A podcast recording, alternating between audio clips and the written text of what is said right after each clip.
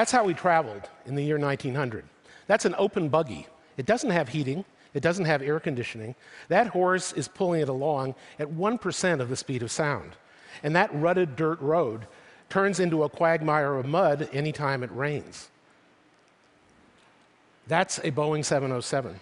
Only 60 years later, it travels at 80% of the speed of sound. And we don't travel any faster today because commercial supersonic air travel turned out to be a bust. So I started wondering and pondering could it be that the best years of American economic growth is behind us?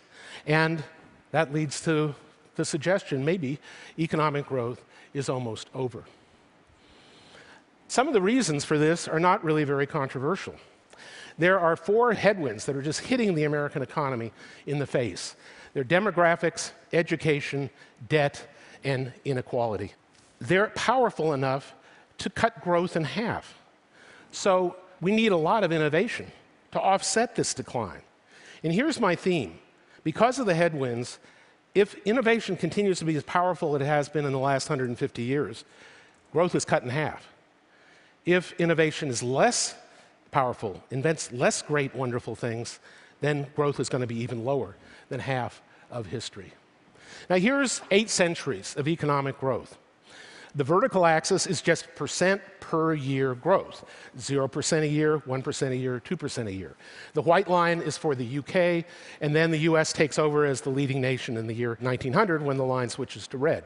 You'll notice that for the first four centuries, there's hardly any growth at all, just 0.2%. Then growth gets better and better. It maxes out in the 1930s, 40s, and 50s, and then it starts slowing down. And here's a cautionary note that last downward notch in the red line is not actual data. That is a forecast that I made six years ago. The growth would slow down to 1.3%. But you know what the actual facts are? You know what the growth in per person income has been in the United States in the last six years? Negative. This led to a fantasy what if I try to fit a curved line to this historical record? I can make the curved line anywhere I wanted, end anywhere I wanted, but I decided I would end it at 0.2, just like the UK growth for the first uh, four centuries. Now, the history that we've achieved is that we've grown at 2.0% per year over the whole period 1891 to 2007. And remember, it's been a little bit negative since 2007. But if growth slows down, instead of doubling our standard of living every generation, Americans in the future can't expect to be twice as well off as their parents, or even a quarter as well off as their parents. Now we're going to change and look at the level of per capita income. The vertical axis now is thousands of dollars in today's prices. You'll notice that in 1891, over on the left, we were at about $5,000. Today, we're at about $44,000 of total output per member of the population.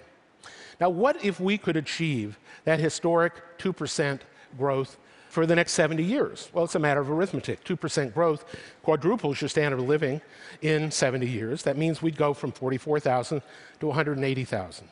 But we're not going to do that and the reason is the headwinds. The first headwind is demographics. It's a truism that your standard of living rises faster than productivity, rises faster than output per hour, if hours per person increased. And we got that gift back in the 70s and 80s when women entered the labor force. But now it's turned around. Now hours per person are shrinking. First, because of the retirement of the baby boomers, and second, because there's been a very significant dropping out of the labor force of prime age adult males who are in the bottom half of the educational distribution.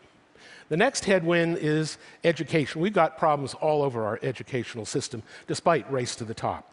In college, we've got cost inflation in higher education that dwarfs cost inflation in medical care. We have in higher education a trillion dollars of student debt. And our college completion rate is 15 points, 15 percentage points below Canada. We have a lot of debt. Our economy grew from 2000 to 2007 on the back of consumers massively overborrowing. Consumers paying off that debt is one of the main reasons why our economic recovery is so sluggish today.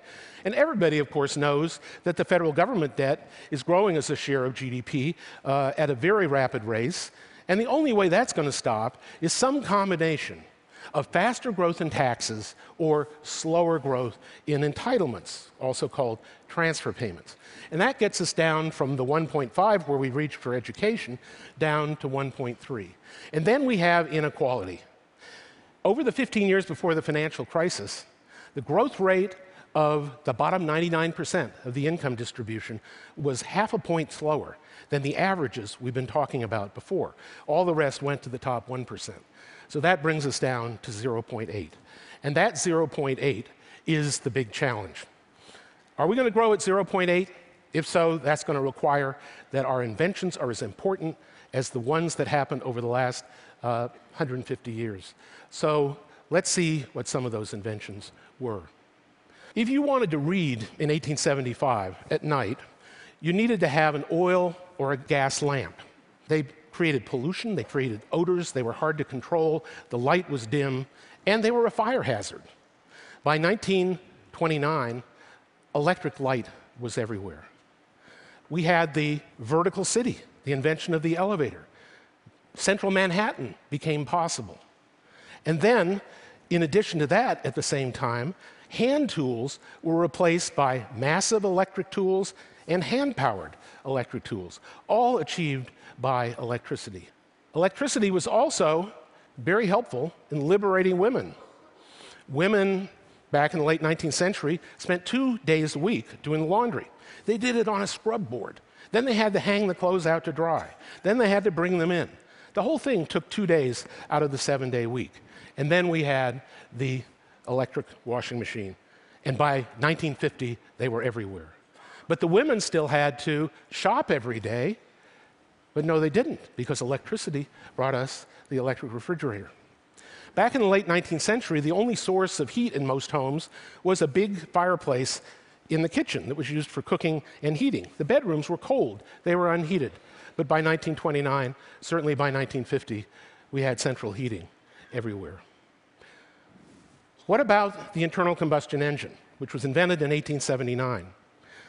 In America, before the motor vehicle, transportation depended entirely on the urban horse, which dropped without restraint 25 to 50 pounds of manure on the streets every day, together with a gallon of urine that comes out at 5 to 10 tons daily per square mile in cities.